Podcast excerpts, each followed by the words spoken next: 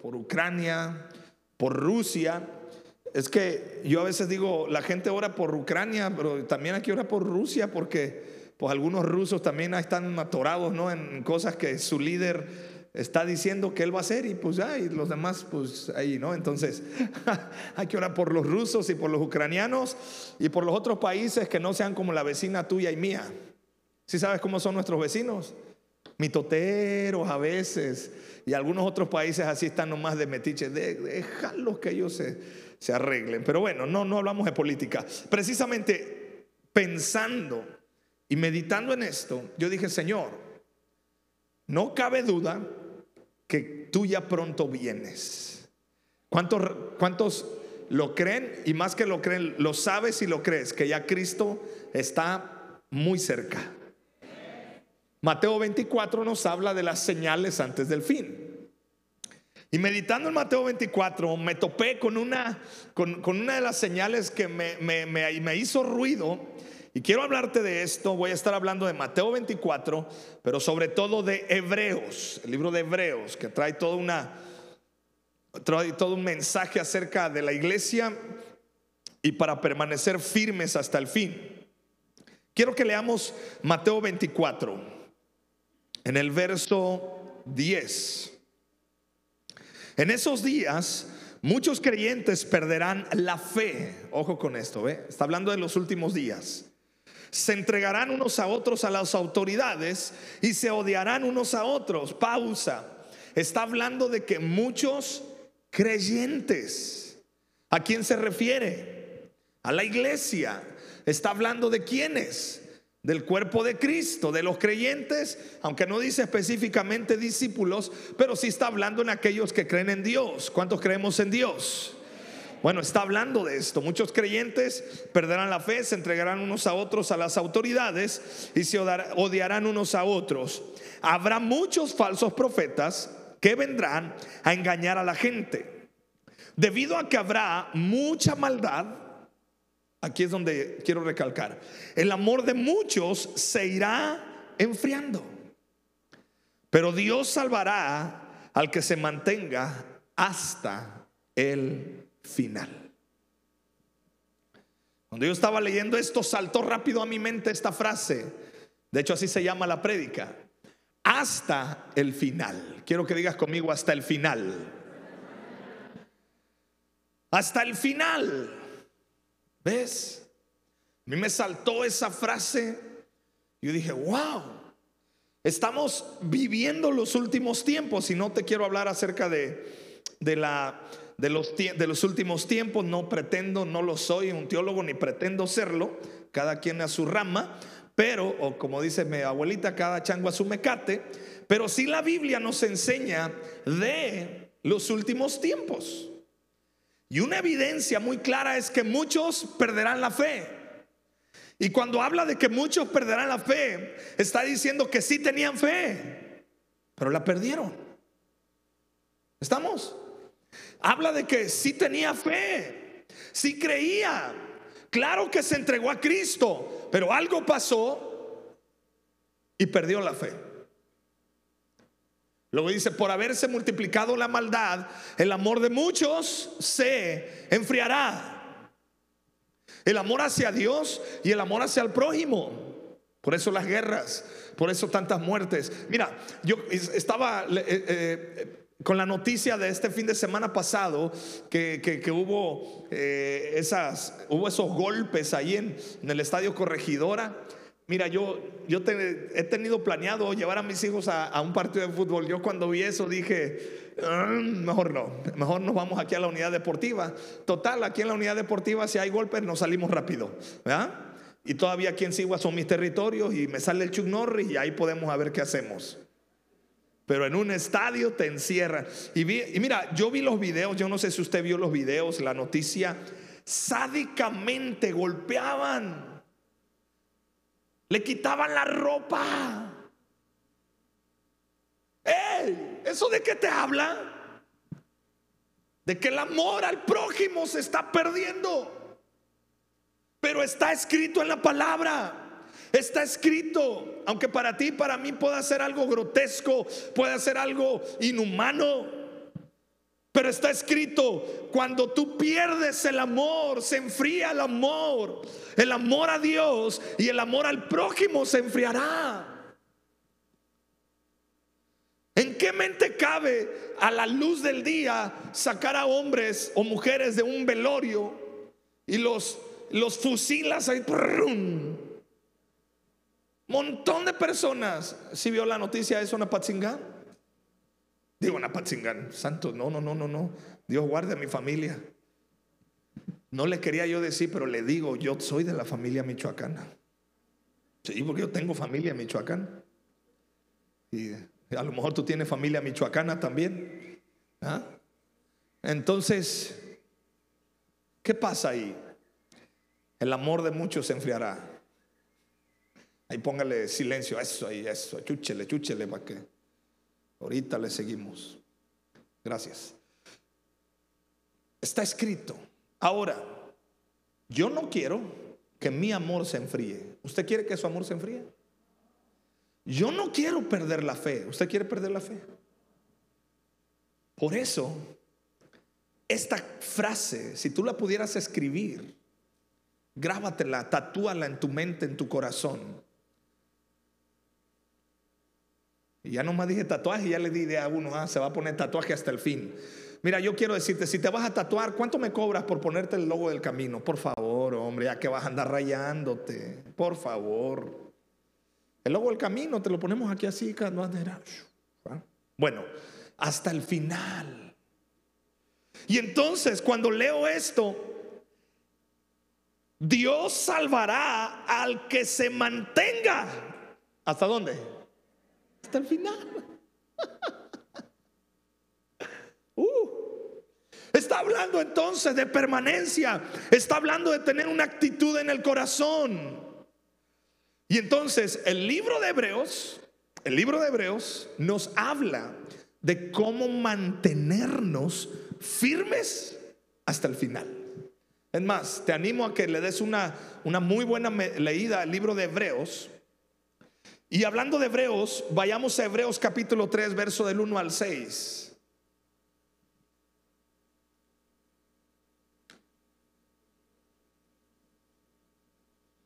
Ok, lo tenemos ahí en pantalla también. Por lo tanto, hermanos santos, ustedes que participan de una invitación que les llega del cielo, fijen su atención en quién? En Jesús, apóstol y sumo sacerdote. No me quiero meter en más rollos de teología, pero apóstol significa enviado. No significa tener muchas iglesias y tener un nombramiento, eso no sé de dónde lo han sacado. Pero apóstol es realmente enviado, ¿sí? Apóstol y sumo sacerdote de la fe que nosotros confesamos. Él fue, diga conmigo, fiel a Dios. A ver, ¿te imaginas que Jesús no hubiera soportado hasta el final? Imagínate a Jesús ya a punto de ser clavado y diga, ah, mejor no. Vámonos porque esto está difícil. No, dice que él fue fiel a Dios, tal como Moisés fue miembro fiel de la familia de Dios. Jesús es más importante que Moisés, porque el que construye una casa tiene más importancia que la casa misma. Toda casa tiene un constructor, pero Dios es el arquitecto del universo. ¿Alguien dice amén a esto? Moisés fue respetado como siervo fiel en toda la casa de Dios y su trabajo era ser testigo de lo que Dios iba a decir, pero Cristo dirige la casa de Dios como un hijo fiel. Fíjate, quiero que por favor resaltes la palabra fiel en todos estos versículos. Somos la familia de Dios siempre y cuando nos mantengamos seguros y confiados de hablar abiertamente de la esperanza que tenemos. Hablar de amor y de fidelidad es algo que necesitamos en estos tiempos. Ser partícipe del llamamiento celestial significa que escuchamos al cielo llamándonos a no vivir para el mundo, sino a mantenernos firmes hasta el fin. Por favor, esto es muy importante. Abraza esto en tu corazón porque es básico para tu vida cristiana. Es mantenernos firmes, es creer, es seguir caminando, es seguir orando, es seguir adorando. Pero ¿hasta dónde? Hasta el fin. Entonces, hablemos de la fidelidad a Dios. Hablar de fidelidad es un tema que, que ya muy rara vez. Mira, la fidelidad a, la pareja, ya no se le es fiel a la pareja. Es más, ya no le eres fiel a, casi a nada. Hoy en día hablar de fidelidad, ¿qué es eso? O sea, no. No hay fidelidad, ahorita hay conveniencia. Si me conviene, ahí estoy. En el momento que me deje convenir, chao, bye. Nos vemos. Ya no hay fidelidad, ya no hay permanencia. Las relaciones se están haciendo tan efímeras y tan eh, eh, volátiles que da igual. Es más, hasta los que les gusta nos gusta el fútbol, ya se andan cambiando de equipo. ¿ah? A mí luego me preguntan, ¿usted le sigue oyendo a la América? Le digo, hasta que Cristo venga.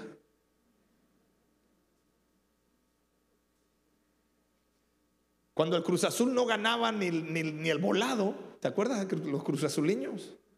Ni el volado ganaban los ingratos, estaban tan salados.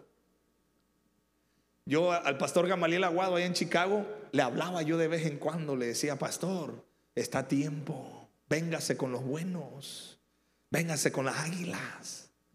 Me decía él, no, tocayo. Dice, sangre azul hasta las últimas consecuencias. le digo, eso mero. No, cuando ganó el campeonato le hablé, le dije más, cuando usted venga aquí a Sigua, le voy a invitar una, una campechana, un, pescado a la talla, le voy a invitar una, una piña rellena, porque para que vuelva a ganar otra vez, le dije. Fidelidad.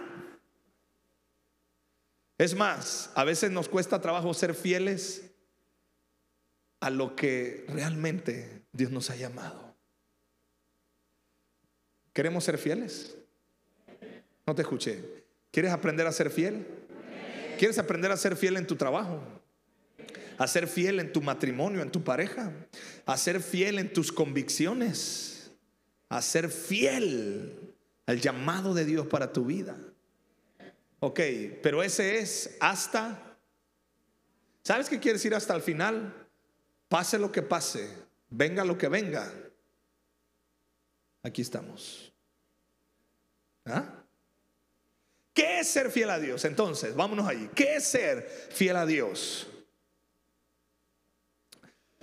Tal vez esta es, entre una prédica y una enseñanza.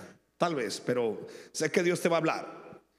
El día de hoy hay muchos cristianos dispuestos a no vivir atados a nada en la tierra, cosa que yo te felicito. Se les podría quitar el empleo, la casa, las cuentas bancarias, los negocios y todavía amarían a Dios con todo su corazón. Y nosotros los veríamos y decir, wow, qué fiel es ese cristiano. Pero la fidelidad a Dios no significa simplemente la disposición de perderlo todo para Él. De hecho, la Biblia dice que podemos entregar todo nuestro cuerpo para ser quemado como testimonio, pero si la motivación es que me vean, que sepan que soy fiel, que sepan que soy santo. Hay veces que, que, yo digo respeto y entiendo que a veces Dios te lo da, pero a veces que yo veo personas que se, ponen de pie, de, de rodillas y se toman un selfie así con cara de aquí, adorando a Dios. Bueno, y la gente ve y dice, wow, qué espiritual. Pero ¿cuál es la motivación del corazón? Entonces, la Biblia nos habla de esto. Primera de Corintios 13:3. Puedo entregar todo lo que tengo para ayudar a los demás, hasta ofrecer mi cuerpo para que lo quemen. Pero si no tengo que, a ver, otra vez, si no tengo que, eso no me sirve de nada. ¿Qué es ser fiel a Dios? Entonces ser fiel a Dios va más allá de portarme bien, de sacrificarme, de mira, me porto bien, yo oro, yo leo la Biblia todos los días, yo cumplo con mis deberes cristianos, soy buen cristiano, soy buen hombre, soy buena mujer, soy buen esposo y bueno, está bien. Pero ser fiel a Dios tiene que ver con una actitud del corazón. Diga conmigo, con el corazón. Algunos piensan que la fidelidad a Dios consiste solo en vivir sin pecar o vivir sin la sensualidad o manteniendo la victoria sobre los hábitos pecaminosos. Esa es la evidencia. Otros piensan que significa estar leyendo constantemente la Biblia, orando, dando dinero, asistir a la iglesia, ofrendar, diezmar, portarse bien, realizar buenas obras, mantener puro, evitándote todo el mal. Está bien, pero la fidelidad a Dios va más allá de algo externo. Esas cosas por sí solas no pueden hacernos fieles. Dice, ay, pastor, entonces, todas esas son cosas maravillosas mandadas por la Biblia. Y las haremos si somos fieles. Pero en sí mismas no constituyen la fidelidad. ¿Está conmigo? No constituyen la fidelidad, solamente son evidencias de fidelidad. Entonces, ¿qué es ser fiel a Dios? Ahí te va. La fidelidad a Dios es imposible a menos que brote de un corazón lleno de fe. ¿Qué es fidelidad a Dios? Fe. Por eso los últimos tiempos, Mateo 24, habla muchos van a perder la fe. Y te voy a decir esto, tú y yo podemos hacer cosas cristianas sin fe. ¿Sabías tú que puedes leer la Biblia sin fe? Y si no lo sabías, te lo digo. ¿Sabías tú que puedes cantar sin fe? ¿Sabías que puedes orar, pero sin fe? Y si no hay fe, estás perdiendo tu fidelidad a Dios. Por eso la batalla no es de obras, la batalla es de la fe. Y lo que el diablo quiere es tronar tu fe. Porque se acaba la fe y en automático dejas de amar a Dios. Se acaba el amor. Ya no hay amor. No podemos ser fieles si falta si la falta de fe no echa raíces en nuestro corazón, si la perdón, si la fe no echa raíces en nuestro corazón. O sea, si solamente decimos amar a Dios, pero no hay una fe, la falta de fe es algo que en su forma más leve Dios detesta. Dios no acepta a los que no tienen fe. ¿Sabes cuál es el fundamento de nuestra fe? Cristo. Pero ¿sabes cuál es el centro de todo lo que hacemos como cristianos, como creyentes, como discípulos? La fe. La fe. ¿Cómo recibes a Cristo en tu corazón? ¿Por hacer una oración o por tener fe y creer en Él? Porque tienes fe. Y cuando tienes fe, confiesas. Hebreos 11:6 nos declara,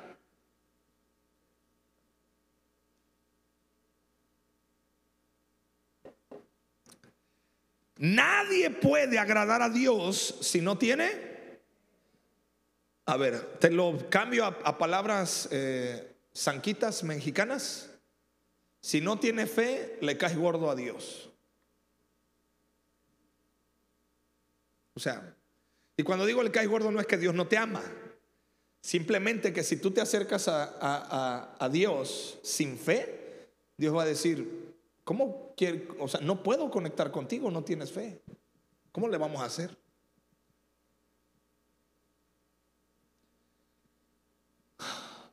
Cualquiera que se acerque a Dios debe creer que Dios existe y que premia a los que le buscan.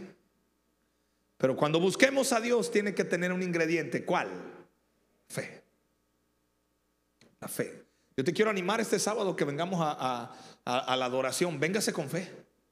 que Dios va a galardonar, va a premiar que usted se acerca a Él, porque usted cree que Él existe y usted cree que Dios es el que le va a premiar lo que Él tiene para su vida. O sea, Él es el que va a dar el premio para su corazón. La falta de fe obstaculiza la obra de Dios en nosotros. Y es el pecado que se halla detrás de todo alejamiento de Dios. Las personas se alejan de Dios porque dejan de creer en la palabra, porque dejan de creer en los principios. Y al dejar de creer en la palabra, al dejar de creer en el amor de Dios, nos alejamos. Aunque estemos dentro de la iglesia. Aunque sigamos haciendo cosas cristianas. Podemos escuchar predicaciones poderosas, cantar alabanzas, devorar la palabra, pero a menos que oremos con fe, no va a funcionar. Una oración que tú podrías hacer sería, Señor, permíteme escuchar tu palabra en mi interior. Permíteme creer que puedo aplicarla y que se hará realidad en mí. Entonces esa palabra que leas va a tener efecto. Si no, será simplemente una bonita disciplina y ya está. ¿Estamos o no estamos? De ahí de repente que usted dice, ¿por qué? ¿Por qué empecé bien y ahora como que ya no? Porque necesitas que la fe se esté creciendo. ¿Y sabes cómo crece la fe? La palabra. Porque cuando tú lees la palabra, porque la fe viene por oír, por oír, por oír, por oír, por oír la palabra de Dios. Y no estoy hablando de solamente oír físicamente, estoy hablando del oír en tu corazón. Está hablando de tener la actitud correcta, de tener esa actitud de decir que Dios me quiere hablar. Ok, voy a prestar atención y prestas atención y escuchas y escuchas y estás pegado ahí con tu espíritu a la palabra de Dios y eso empieza a crecer tu fe. Por eso los últimos días se van a caracterizar mucho más todavía. Oye, ¿qué pasó en la pandemia? El 25% de la, gente dejó las iglesias. ¿Por qué? Yo me pregunto. ¿Usted no se ha hecho la pregunta?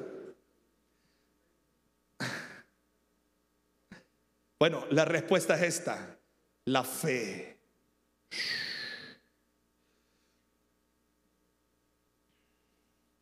Por eso los discípulos le decían a Jesús, Jesús, aumentanos la fe.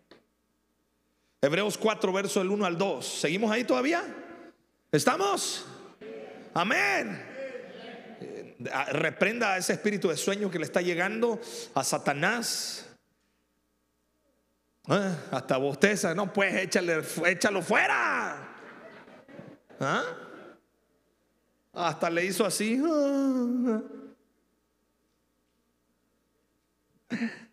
Hebreos 4, verso del 1 a 2. Por eso, mientras siga en pie la promesa de descansar con Dios, debemos tener cuidado. Sería una lástima que algunos de ustedes no pudieran recibir de Dios ese descanso, porque nosotros oímos la buena noticia, igual que aquellos israelitas que salieron de Egipto, solo que a ellos no les sirvió de nada oírla, porque no creyeron en el mensaje. Hebreos dice, mira, esos israelitas recibieron palabras directamente así de Dios pero no la creyeron. Y ahí se murieron en el desierto. La palabra que oímos debe ir acompañada de fe. Diga conmigo fe. Otra vez diga conmigo fe. Mira, si lo que leemos y oímos no va mezclado con la fe, no sirve de nada. Va a ser un simple conocimiento. Hebreos dice que Jesús fue fiel a Dios en la misma manera que Moisés le fue fiel. Por eso dice, tenemos ese sumo sacerdote. ¿Cómo se midió la fe de ambos? ¿Por qué fueron considerados fieles? ¿Por qué jamás? Porque jamás dudaron de la palabra que Dios les dio. Amada iglesia, quiero decirte esto, no dudes de la palabra de Dios. No estoy hablando que no tengas preguntas. Las preguntas son buenas para conocer. Pero lo que te estoy diciendo es, no dudes. Si está escrito, si Dios lo dice, lo hará, lo cumplirá. Y mi trabajo es seguir creyendo hasta el fin. Eso es. Hace unos días mi esposa puso una canción ahí en, el carro que me, gustó de, del de tercer cielo, pero el que se salió. Marcos Yaroide. Lloroy o Yaroide, algo así. Mi trabajo es creer. Dice, mi trabajo es creer y el trabajo de Dios es cumplir su palabra. Y así es. Por eso cuando Jesús oraba, decía, Señor, pues es que tú ya lo dijiste, Padre, te doy gracias porque tu palabra ya fue declarada. Ahora, Señor, yo la creo. Y es. Porque hay mucho cristiano débil, porque hay mucho cristiano pasivo, porque hay mucho creyente dentro de las iglesias carnales, porque todavía no han creído en, a su totalidad lo que está escrito acá. Pero si supieras que la fe tiene tanto poder, Jesús creyó la palabra, Moisés creyó la palabra. Ellos sabían que lo que Dios decía se iba a hacer. Diga conmigo, si Dios lo dice, lo va a hacer. Ahora, nomás quiero poner un paréntesis. Lo va a hacer a su manera, en sus formas y a su tiempo. No escuché muchos amenes. Porque a veces queremos, Señor, este, ¿puedes, ¿puedes cambiar a mi marido este, en unos tres minutos, por favor?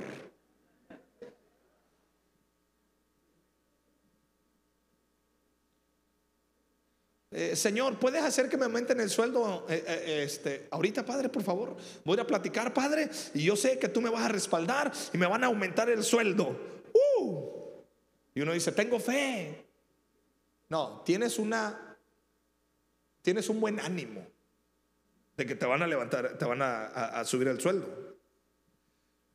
Pero Dios funciona así, pero no como queremos como pensamos y sobre todo no en nuestro tiempo. Porque para Dios mil años podrían ser un día.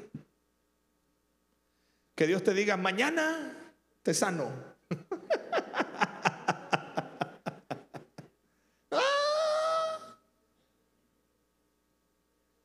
hey, mi trabajo, tu trabajo es que creer hasta el final. Hasta el final. Oye, pero estoy viendo las circunstancias que se están poniendo más complicadas. Por eso te digo, escríbete esta frase en, algún lugar hasta el final. ¿Te quieres divorciar? Agarra esta frase hasta el final. Bueno, hay situaciones muy específicas donde ya es insostenible.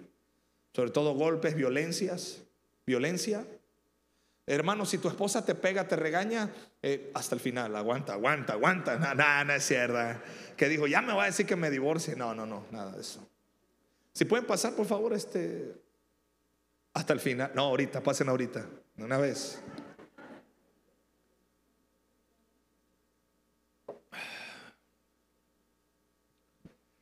A lo largo de la vida muchos cristianos dejan que el temor y la duda se infiltren y pierden su confianza en Dios, esa fe de niños.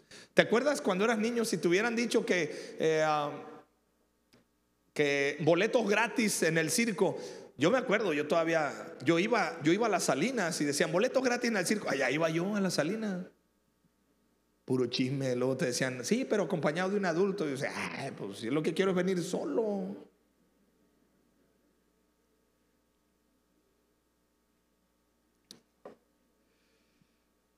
¿Cómo mantenernos fieles hasta el fin? Y ya termino con esto. ¿Cómo mantenernos fieles hasta el fin? ¿Cuántos queremos llegar hasta el fin? A ver, si usted en algún momento se dispone a correr un maratón, bueno, los maratonistas quieren llegar primero porque ellos son profesionales. Pero si tú eres un ser mortal común y corriente, como todos, y te metes a un maratón, lo que realmente no quieres es ganar. Oye, vas a correr 40 kilómetros, lo que quieres es llegar, ¿sí o no? Llegar a la meta. Bueno, la vida en Cristo es esto, llegar a la meta. No me importa si voy a, llegar rengueando, voy a llegar, pero llego a la meta. A lo mejor vas a llegar todo charrasqueado y todo acá con el montón de cicatrices porque en el camino de la vida a lo mejor no te fue muy bien y te hubo golpes, situaciones, pero todas esas cicatrices hablan de que tú soportaste y no dejaste de creer y no dejaste de caminar y avanzar y cuando llegues hasta el final Dios te va a ver y te va a decir, "Oh, siervo fiel." Uh, siervo fiel. Fíjate, qué bueno que llegaste hasta acá. Fíjate que hubo 25 mejores que tú, con mejores talentos, con mayor unción, pero pasó un detallitito. Se quedaron a medio camino. Y tú, con poquito que te di, aprendiste a ser fiel. Entonces, pásale siervo fiel al gozo de tu Señor.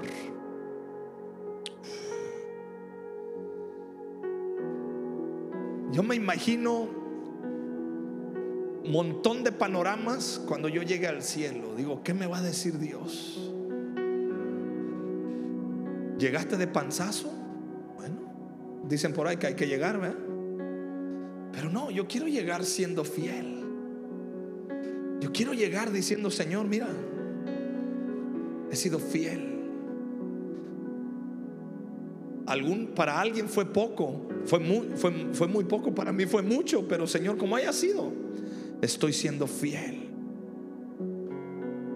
Te voy a dar dos consejos para mantenerte fiel. Primero, no le creas al diablo porque es un mentiroso. El diablo lo que va a querer es desanimarte. Quiero que te, imagines esto. Tú vas corriendo en un maratón. Ya en ese maratón, ya llegaron a la meta los haitianos. Ya llegaron a, la meta los, los, este, los africanos, esos flacos, largos, que, que miden como dos metros, un ochenta. De esos que dan tres, tres zancadas y avanzaron seis metros y uno mexicano. De verdad, ¿ha visto mexicanos ganar maratones? Sí hay, pero es raro. Normalmente son esos. ¿ah? Solamente que mandemos unos en Markelia y los mandemos allá, a lo mejor ganan. Entonces tú vas corriendo, ya pasaron todos, ya llegaron a la meta los africanos, los etíopes, ya, ya llegaron. Y tú vas apenas en el kilómetro 16. Y de repente sale alguien entre el público. ¡Eh! Primo hermano, ya.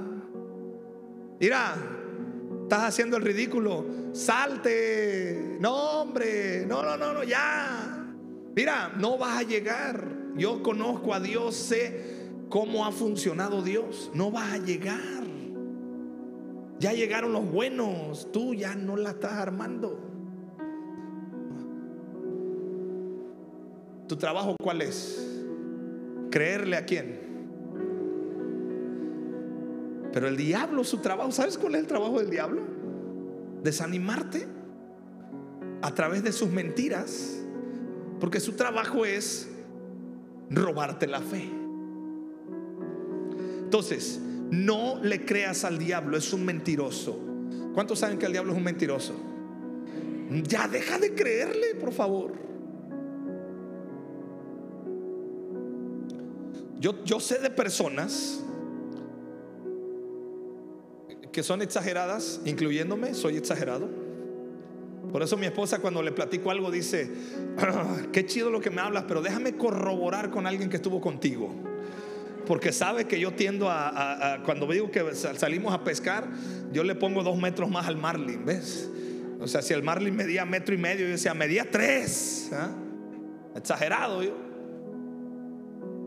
Bueno, el diablo es mentiroso, no le creas. Juan capítulo 8, verso 44. Ustedes son de su padre el diablo. Le está hablando a los judíos. Ay, sí, por eso siempre yo digo, aquel que diga que Jesús hablaba bien buena onda, no, no sé qué Biblia ha leído. Juan capítulo 8, verso 44. Los judíos decían, es que nuestro padre es Abraham, nosotros somos hijos de Abraham y somos hijos del verdadero Dios. Y Jesús decía, si ustedes realmente fueran hijos de Dios, como dicen ser, me amarían, me aceptarían porque yo vengo del Padre, pero ya me han querido matar. Entonces Jesús se arma de valor y les dice, ustedes son hijos de su padre el diablo y les gusta hacer las maldades que el diablo quiere que hagan. Desde el comienzo él fue un asesino y no tiene nada que ver con la verdad porque no hay verdad en él. Cuando dice mentiras habla de lo suyo porque es un mentiroso y padre de la mentira. Cada vez que tú y yo mentimos, ¿de quién nos hacemos hijos? Pues el padre de las mentiras, el diablo. Yo les digo la verdad, pero ustedes no me creen.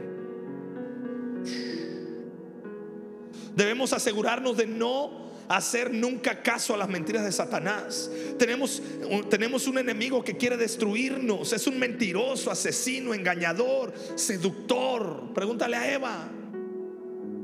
Él no pierde el tiempo mintiéndoles a los pecadores que ya están cautivos. ¡Eh, escúchame! Satanás no pierde el tiempo echándole mentiras a Chucky, tu vecino, el borracho. Ese ya no. ¿A quién le va a echar mentiras? A ti, a mí. ¿Estamos? Más bien trabaja con los creyentes cuyos corazones tienen hambre de Dios. ¿Alguien tiene hambre de Dios? No le creas al diablo entonces. Podemos limitar esto todavía más. Satanás le miente a los que están dedicados a entrar a la presencia de Dios. Va a venir Satanás, te va a meter te va a querer meter mentiras. Ese reposo habla de un lugar de completa confianza en Dios, ese reposo del que habla el libro de Hebreos. Es un lugar de fe donde no hay lucha, ni temor, ni ansiedad. Es un reposo sereno, una confianza continua en la que Dios está con nosotros. Por eso, precisamente cuando pensamos que estamos a punto de entrar a esa nueva vida, llega el diablo y empieza.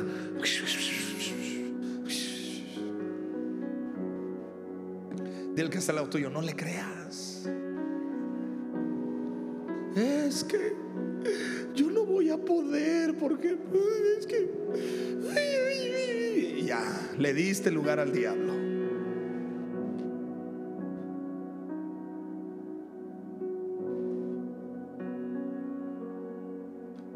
Yo me acuerdo que tenía un maestro en la primaria. Ya lo perdoné. Cuando tú llegabas después de él, él usaba un metro de madera una regla, un metro pues, que con eso este, hacías los triángulos y todo el rollo ahí.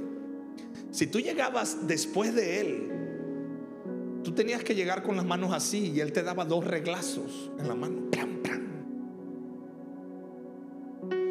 Cuando él te preguntaba algo y tú no le contestabas o le contestabas mal, te decía, chamaco burro, ¿a qué viene a la escuela? A ver, hermano, si uno es burro, ¿a qué va a la escuela? ¿Qué no va a aprender? Yo no sé esa pedagogía de dónde la agarró ese hombre. Es como si dijera el doctor, bueno, usted está enfermo, ¿a qué viene? No, pues nomás para que me diga que estoy enfermo, gracias, ¿eh? Like. Es como si vas con el nutriólogo, el y te ve, amigo, veas qué panzón estás, de veras, arajo. pues, pues, pues por eso vengo. Y él no decía, es que eres, ¿por qué eres tan burro? Gracias a Dios yo fui libre de esa mentira.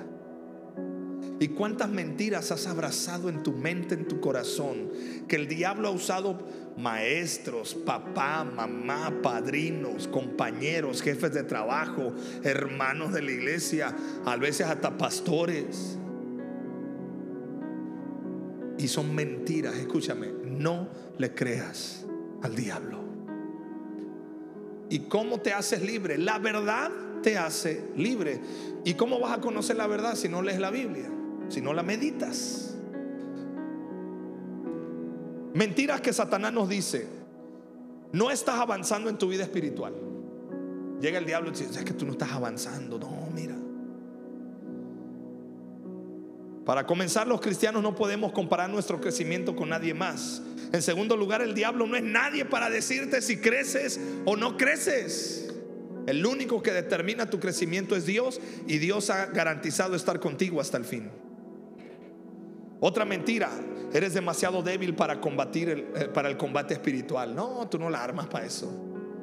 No, no, no. Búscate a alguien que te ayude a orar, porque eso tú mejor ahí y el diablo te mete esa idea.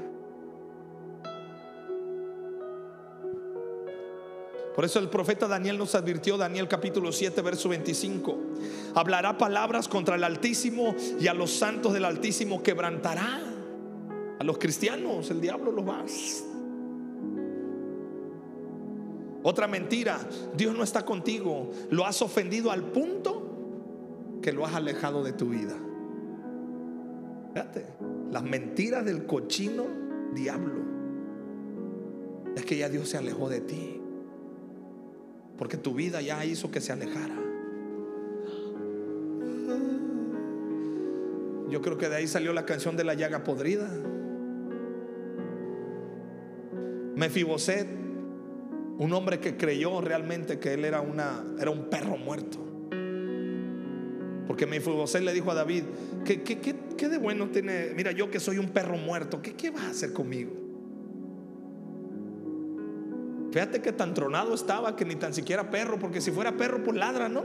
Hace ruidito, como los chihuahuitas, aunque sean algo, pues. No, pero este era perro muerto.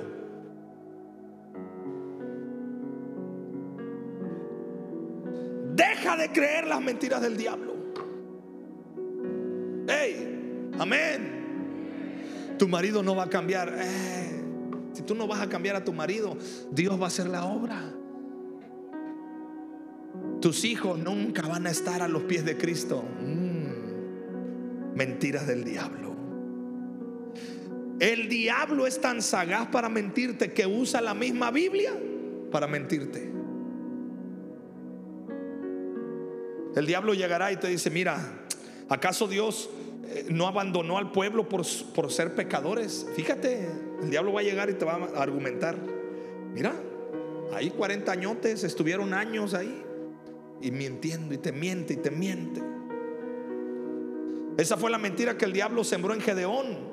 Jueces capítulo 6, versos 12 y 13. Si los había entregado a los madianitas, pero solo para disciplinarlos, jamás los abandonó. El diablo le dice a Gedeón, hombre, ah, ¿quién eres tú pues? Hebreos 13, verso del 5 al 6. Él dijo, no te desampararé ni te dejaré, de manera que podemos decir confiadamente, el Señor es mi ayudador, no temeré lo que me pueda hacer el hombre. Diga conmigo, no temeré lo que me pueda hacer el hombre. Segunda cosa que nos va a ayudar a ser fiel a Dios hasta el final. Tenemos a Cristo, nuestro sumo sacerdote. Tenemos abogado para con el Padre.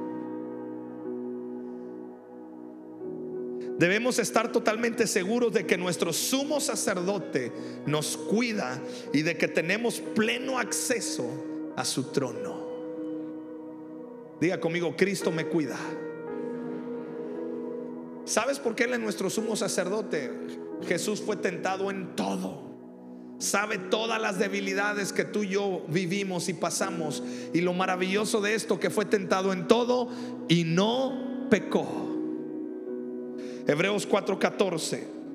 En Jesús, el Hijo de Dios, tenemos un gran sumo sacerdote que ha entrado al cielo. Así que sigamos firmes en la fe que tenemos. Él fue tentado tal como somos tentados nosotros, con la única diferencia de que Él nunca cometió pecado.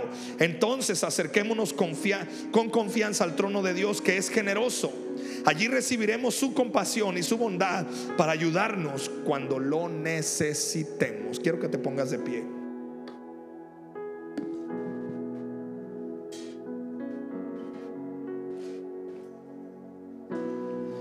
¿Vamos a llegar hasta el fin?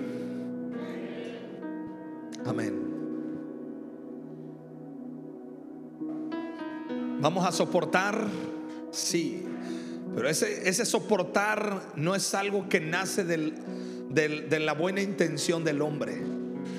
Es con la ayuda del Espíritu Santo en nuestra vida. Por eso tenemos al sumo sacerdote. Y por eso a mí me fascina esta, este versículo de Hebreos. Acercados pues confiadamente al trono de la gracia. Esta versión dice al trono que es generoso. Allí recibiremos su compasión y su bondad para ayudarnos cuando lo necesitemos. Básicamente lo que te, lo que te está diciendo es, ven, acércate confiadamente. Y cuando tú reconozcas el pecado, la maldad que está ahí, dice, yo te voy a ayudar porque soy generoso, porque tengo gracia para ti. Y esa gracia...